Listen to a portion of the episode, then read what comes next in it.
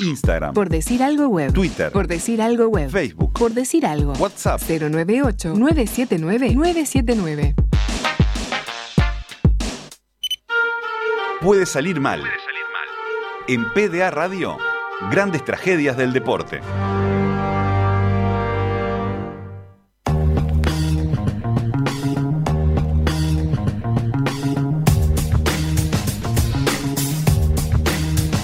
Este espacio que tiene ya un tiempo, por decir algo, pero que creo que estrena eh, en esta emisora, tratamos de reconstruir algunas tragedias que han eh, sacudido el mundo del deporte y creo que por primera vez también eh, nos vamos a meter con algo que pasó en América Latina, en Argentina, y la pregunta que yo quisiera hacer es si nos imaginamos que una situación así, como la que vamos a contar ahora, donde fallecen 71 personas, podría pasar desapercibida o, no ser un tema de discusión eh, para siempre. Esto está prácticamente olvidado.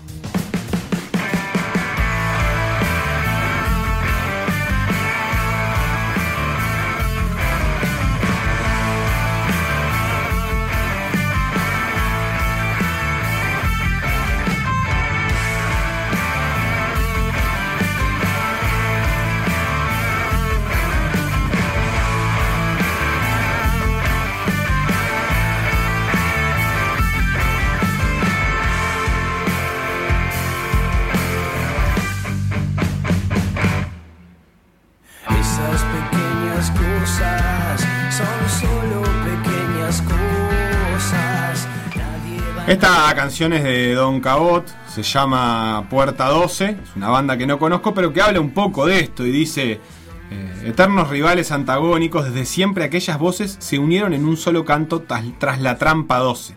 No había puertas, no había molinetes, eran esos tipos que pegaban con machetes y ejemplifica un poco lo que fue aquella tragedia de la Puerta 12. Para meternos un poco en ambiente, escuchemos un primer audio que es de una cobertura in situ de los medios argentinos. Y aquí siguen llegando ambulancias, patrulleros. La gente está sumamente desorientada. Hay personal de la Guardia de Infantería para controlar a todos los que quieren saber, quieren conocer el destino de sus familiares que estaban presenciando este partido. Las escenas las escenas dramáticas se repiten una tras otra dentro de este local de la comisaría 33. Y aquí Llega el general Onganía, saluda al jefe de policía, perdón, y en estos momentos penetra en la comisaría. Aquí hay 35 cadáveres.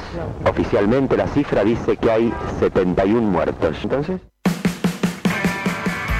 Guzmán, 23 de junio de 1968, ¿tenías alguna noción, más allá de lo que hablamos antes, de esta tragedia de la Puerta 12? Había escuchado eh, por el nombre, pero nunca me había adentrado mucho en lo que había pasado específicamente. Lo estuve revisando ahora en la previa y la verdad que es un hecho que, que te impacta.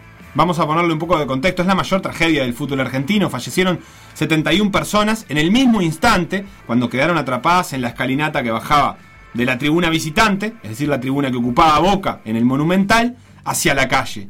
Y si bien fue noticia, quedó en la nada, no tiene culpables, no tiene detenidos, ni siquiera tiene causas establecidas. Estamos hablando, un partido jugado por Boca y River en 1968, un partido normal, como cualquiera, en épocas que obviamente había hinchas de los dos equipos. Ese partido empezó normal y terminó normal. Incluso tuvo una, una anécdota que quedó bastante guardada en el imaginario popular, aunque un poco escondida por la tragedia, porque Amadeo Carrizo, un mítico arquero de River, atajaba de Boina, el arquero de Boina de los 60, de los 50 y antes también. Y mirá lo que decía Carrizo, decía, todos pensaban eh, que porque usaba esa gorrita no me podían hacer goles. Era una casualidad que se hizo leyenda y yo no creo para nada en eso de las cábalas, pero la usaba hasta de noche. Se había generado esa leyenda y Rojas, que también era un mítico número 9 de Boca, en ese partido le robó la gorra durante, durante la, foto de protocolo y se la escondió. Y Carrizo se fue y se negó a jugar hasta que apareciese la gorra. Rojas se la tuvo que devolver eh, y, de, permitir que Carrizo atajara con esa gorra. Quizás por eso el partido terminó 0 a 0. Se terminaron yendo entre abrazos. Este, Rojas y Carrizo se fueron al túnel hablando de la picardía, este, de de, de lo que cada uno había intentado poner en juego con la, con la boina, pero en el vestuario ya empezaron a llegar noticias de lo que había pasado. ¿Qué es lo que había pasado? Bueno, de lo que había pasado solo se sabe las consecuencias, digamos, con certeza, porque las causas nunca se supieron, o si se supieron, se dijeron de distintas maneras y de distintas versiones. Las consecuencias son 71 muertos y un montón de heridos. 103 heridos según la nación. 103 heridos. Ese día los hinchas de Boca ocuparon la tribuna que da a la calle Figueroa del Corta, digamos. Eh, estaba repleta, repleta en época en que las distancias entre la gente eran menos, las capacidades de los estadios estaban en cifras desbordantes que no tienen nada que ver con las actuales. Eh, me estaba fijando que el Monumental permitía 90.000 en aquella época, hoy permite 70.000, Claro, eh, incluso un poco menos de 70.000. Eh, y bueno, eh, en algunas cosas sí coinciden la mayoría de los que hacen el relato. Una cosa que se coincide es que el frío era muy grande y la otra es que el partido fue muy aburrido, pero al mismo tiempo fue muy... eh, no, se, no se decidió hasta el final, o no se decidió nunca hecho, pero terminó 0 a 0. Una crónica Clarín decía, por el frío, la temperatura máxima fue de 12 grados, y por el aburrimiento, las 90.000 personas que habían visto el partido querían irse lo antes posible. En el sector visitante comenzaron las avalanchas, se venía la tragedia. Es decir, la gente aguantó hasta el final del partido, pero cuando terminó dijo, yo me quiero ir ya. Otra cosa que también mencionaron varios testigos, y que aún a una de las teorías, es que la cosa en la tribuna no era del todo color de rosas. Algunos señalan que se había quemado algunas banderas de River, otros que había habido algunas escupidas entre las tribunas, y otros incluso que la gente hacía pichí en los vasos de café y se los tiraba de tribuna a tribuna, o incluso se los tiraba a la policía que estaba afuera. Que la hinchada de boca lo tiraba por arriba del murito y le tiraba pichí a la policía. Todo muy normal. La cosa sana de, De- del fútbol de antes. del fútbol de antes. Repasemos el audio eh, siguiente, que tiene una parte también del audio anterior, para poner cuál era el contexto de Argentina en ese momento. Luego de haber permanecido por espacio de 20 minutos en el interior de la comisaría 33, se aleja el presidente de la República. El general Onganía es acompañado por los señores jefe y subjefe de la Policía Federal, general Fonseca e inspector general Alberto González respectivamente. Se interiorizó de todo lo sucedido. El presidente imparte las últimas instrucciones antes de partir. El general Onganía sigue dialogando con el general Fonseca y ya parte. Las 10 y cuarto de la noche, en un patio interior de esta comisaría, están alineados y numerados los 35 cadáveres que se encuentran aquí dentro. Aproximadamente unas 2.000 personas han venido a reconocer a las víctimas y están haciendo una doble fila. Nosotros seguimos registrando la magnitud, la increíble magnitud de este drama. Es bastante increíble eh, la cobertura. Esto en YouTube hay un informe bastante largo de de Difilm, este, esa gran eh, empresa de archivo televisivo argentino que se puede ver y que tiene muchas imágenes que directamente incluyen la filmación de esos cadáveres. 35 de los que habían llegado a la comisaría y esto que relataba el desembarco del general Onganía, que en ese momento era el presidente de Argentina, si se le puede decir presidente a un dictador. Claro. Este, pero como para poner en magnitud lo que eh, eh, lo olvidado que quedó el tema, eh, a pesar de que en el momento fue una noticia que evidentemente impactó y mucho. Hay una declaración acá de Juan Nicholson, un sobreviviente de la tragedia, que dice, por la presión humana se armó un efecto rarísimo y empezamos a flotar, hasta que esa presión se dio y empezamos a rodar unos sobre otros. Exactamente, exactamente. En aquel momento entonces Argentina estaba en plena dictadura. En este caso, la de Onganía, una de las más violentas que ha tenido Argentina. Eh, Onganía había estado dentro de un grupo militar que veía con buenos ojos al peronismo, porque pensaba que una fuerza militar y católica, aunque fuese popular, sería mejor freno para las ideas de izquierda que pululaban en la región, para las influencias este, comunistas.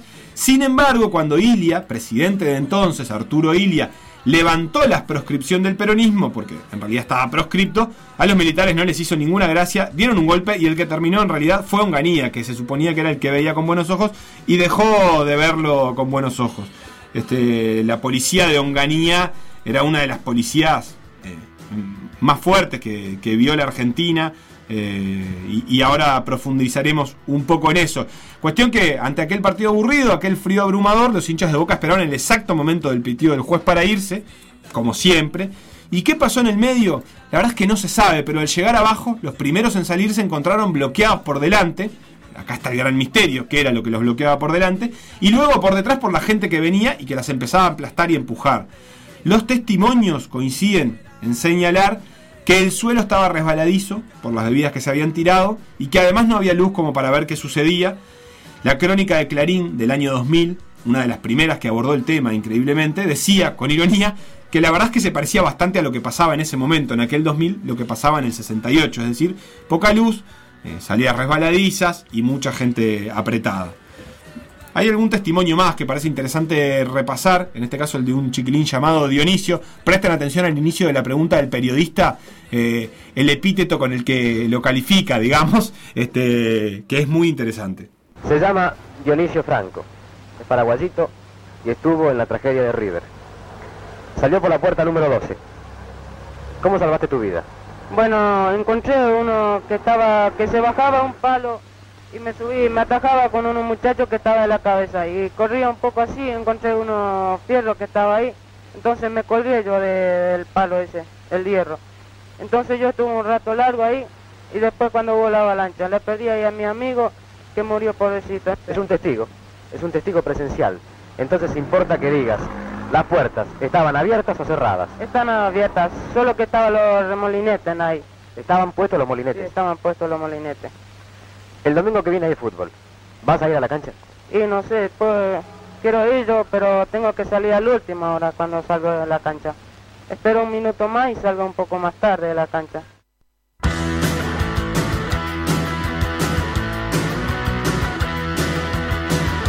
Dionisio contaba esto. Las declaraciones del paraguayito. Sí, muy fuerte el inicio. Eh, estamos hablando, obviamente, de 1968, que dice, obviamente uno de los temas centrales, el que le pregunta al periodista y que está todavía en discusión, es, ¿estaban abiertas las puertas? Y bueno, Dionisio dice, sí, pero estaban puestos los molinetes. Hay una crónica de Clarín, esa crónica del 2000, que empezaba a recuperar testimonios, eh, entrevistaba a un superviviente que decía, 10 minutos antes del final del partido, la puerta 12 estaba cerrada.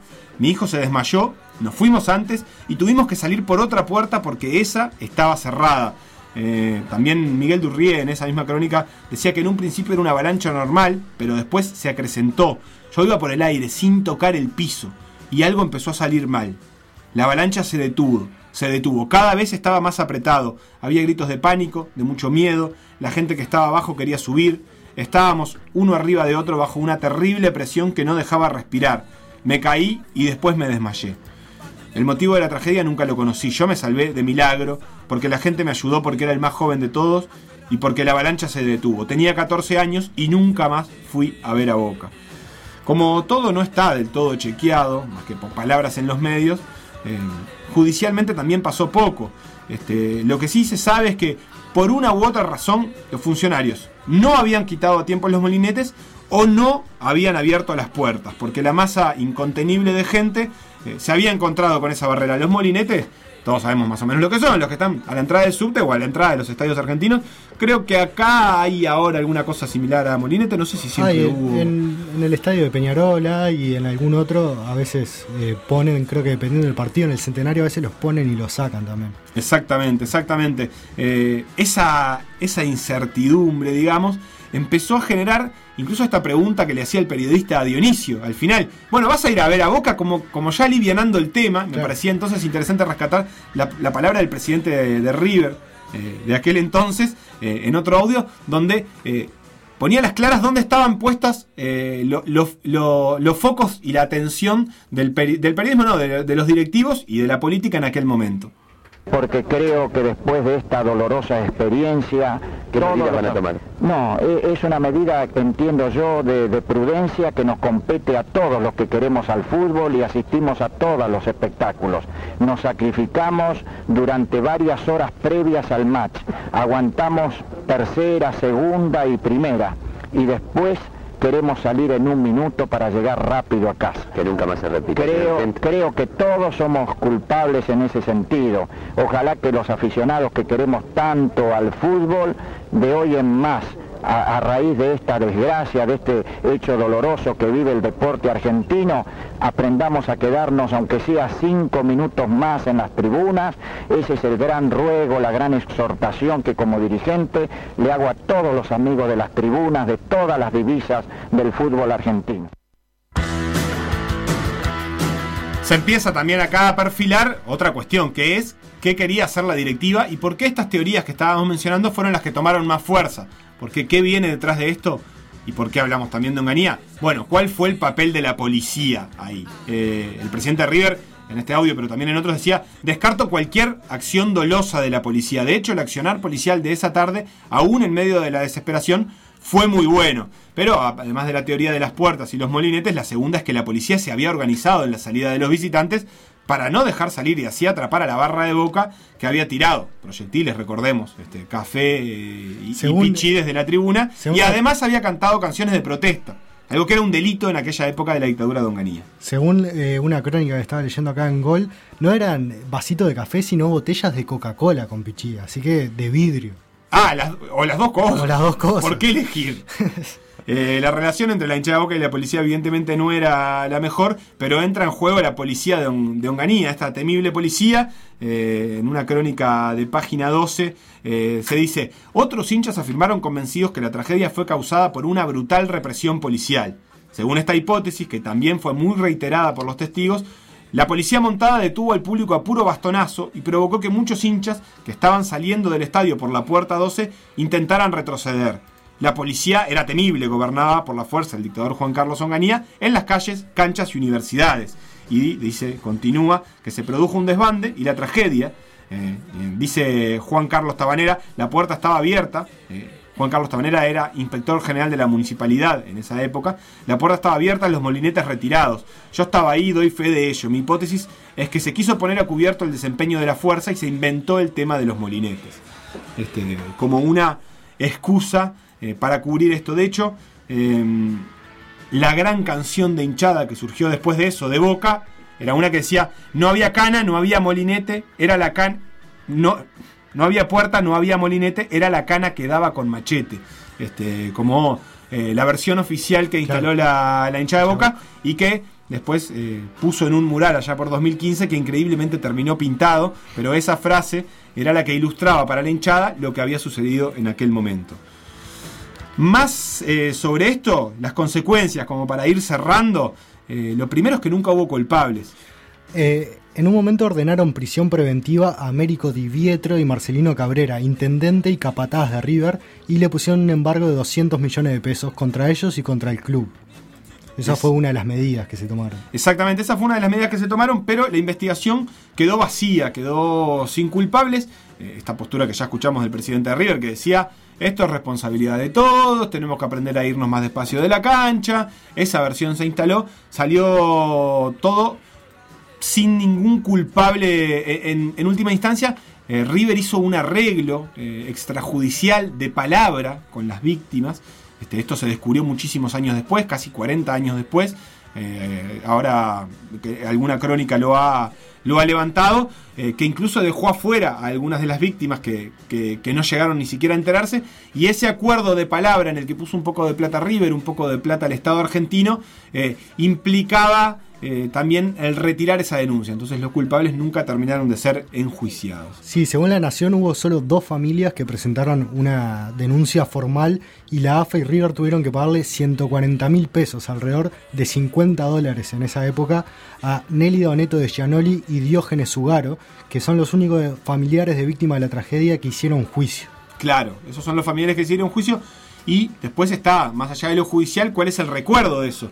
Y eso es lo que yo me preguntaba y lo que más me llamaba la atención. Es un tema que no está para nada metido en la agenda deportiva argentina. De hecho, si uno lo compara con las tragedias europeas, con lo presente que está eh, Hillsborough, ¿cómo se eh, la tragedia del Liverpool o las otras la del Manchester United, o la del Manchester que... United o las tragedias que ha tenido eh, Europa este, y que son de una época más o menos similar.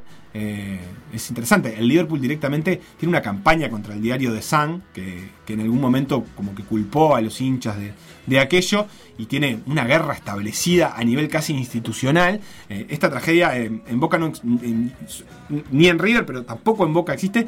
Me daba gracia pensar que River quitó el número de 12 después de la puerta, porque además es muy simbólico que la hinchada de Boca sea en la puerta 12, la tragedia. Eh, River terminó eliminando el 12, el 12 de la puerta y pasaba de la puerta 11 a la puerta 13, como tipo, bueno, acá nadie pasó nada, nadie vio nada. Después, y después pasó a ser la puerta L. Claro, que era la 12 del abecedario Claro. y ahora es la puerta M. Sí, sí, ha hecho como, como un- una de esas cosas típicas de cuadro grande que no quiere mencionar al rival ni siquiera Sí, en el número de la puerta. Eh, tampoco Boca lo recordó recién, eh, vos me comentabas algo antes, por 2015 fue el primer homenaje más o menos formal que hizo Boca a las víctimas, pero sigue sin ser un tema que esté presente. Cuando se cumplieron 50 años, eh, Boca pidió disculpas. a- se ve que sus hinchas en redes sociales estaban reclamando esto. Pidió disculpas por no recordar la tragedia de la Puerta 12 y en los últimos años siempre ha hecho menciones y de hecho ha hecho algún eh, video en homenaje a las víctimas. Esto fue eh, a partir del 2018 hasta la Claro, fecha. no, yo dije empezó- 2015, no, mucho más acá, 2018. 2018. Eh, cerramos por acá. David recomienda eh, un video de YouTube que se llama Historias Innecesarias. Puerta 12, la mayor tragedia del fútbol argentino. Yo todavía no lo vi. Eh, interesante material porque no hay mucho. Una última cosa que te quería decir es un detalle en la nota esta de La Nación que dice que hay 323 muertes en el fútbol argentino y 72, o en realidad 71, se registran ese día, así que un número muy alto en lo que es el número global de muertes en el fútbol argentino. Exactamente, también para profundizar este, algunos materiales de los que se usaron para construir esto, el documental de Pablo Tesoriere que se llama Puerta 12, que con un poco de suerte y un poco de piratería se puede ver en la plataforma de cine.ar, eh, la crónica de Clarín también es muy recomendable. Y el archivo de YouTube de Difilm que está muy bueno eh, para quienes quieran este, leer o, o ver algo más respecto a la tragedia más grande que tiene el fútbol del Río de la Plata, este, que es esta tragedia de la Puerta 12.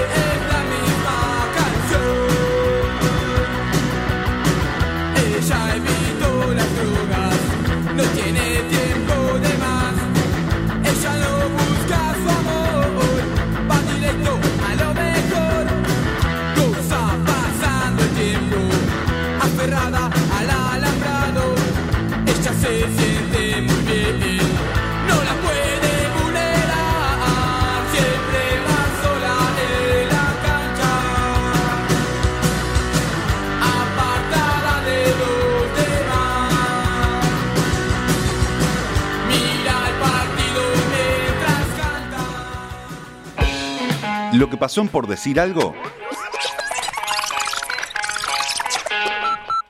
Revivirlo en pda.uy o buscar los podcasts en Mixcloud, o Spotify.